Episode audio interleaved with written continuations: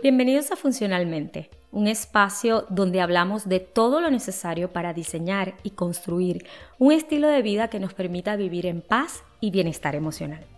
Soy Eglin Cuba, psicóloga, entrenadora personal y cristiana por elección, y te invito a escuchar e integrar a tu vida todo aquello que te ayude a convertirte en la persona que Dios ha diseñado.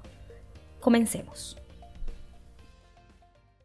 Hoy quiero hablarte de un tema que nos alcanza a todos. Nadie puede huir de este tema y, y eso lo hace tan común como complicado.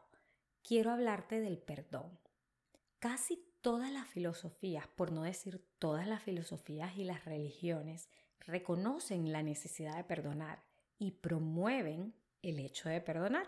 E incluso la mayoría de las personas de manera individual reconocemos y entendemos la necesidad de perdonar. Aquí se acaba lo simple del asunto.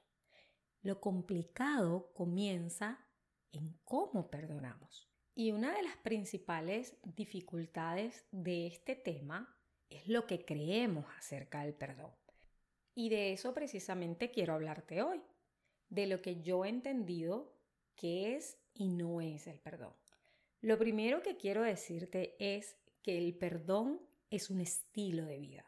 No es algo que tú consigues en algún momento y ya lo conseguiste. No, es algo que tienes que trabajar cada día, como la alimentación saludable, como el ejercicio, como el trabajo.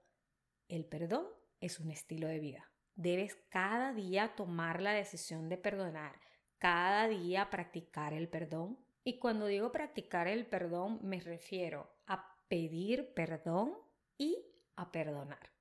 Entonces, lo primero que me gustaría te quedara claro o quedara en tu mente es que el perdón es un estilo de vida. Lo segundo que me gustaría que tuvieses presente es que el perdón no es un sentimiento. No sentimos perdón. El perdón es una decisión decidimos perdonar o decidimos pedir perdón. Porque es importante que entendamos que el perdón no es un sentimiento y es una decisión. Porque si seguimos esperando sentir perdón, nos vamos a quedar allí. Nos vamos a quedar sintiendo rencor, resentimiento, amargura, frustración, porque el perdón no se siente, el perdón se decide. Sin embargo, la decisión de perdonar o de pedir perdón sí puede permitirnos experimentar emociones, sentimientos.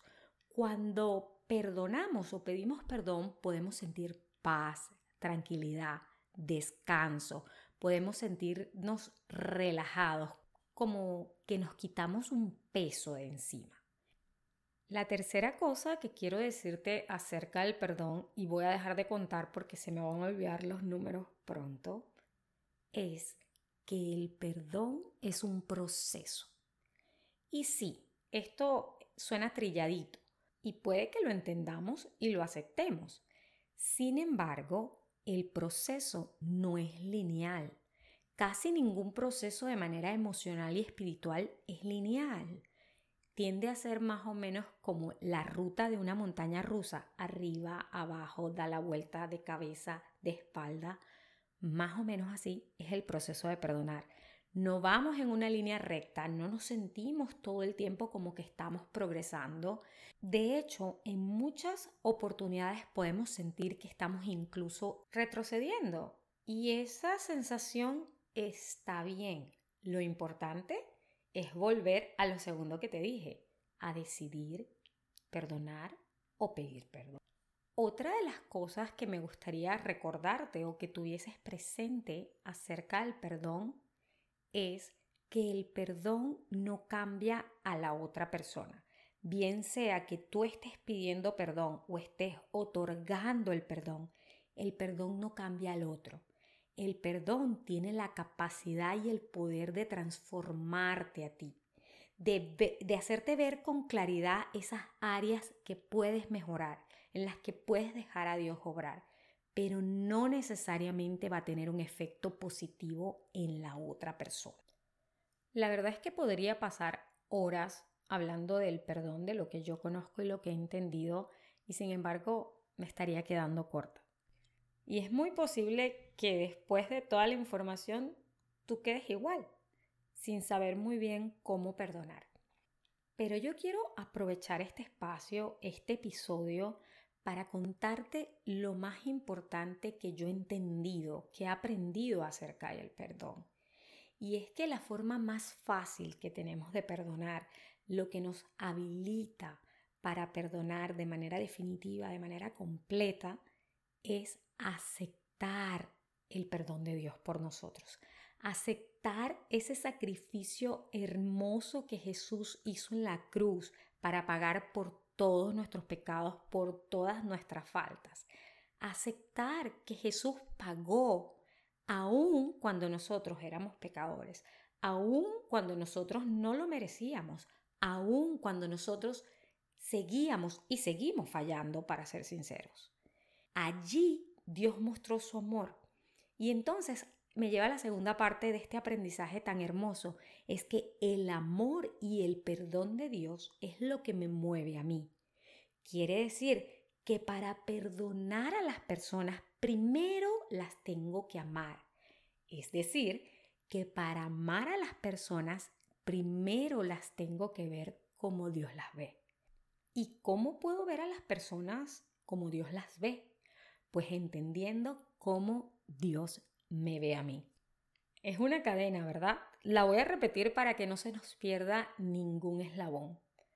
Podemos estar habilitados para perdonar cuando entendemos y aceptamos el perdón de Jesús.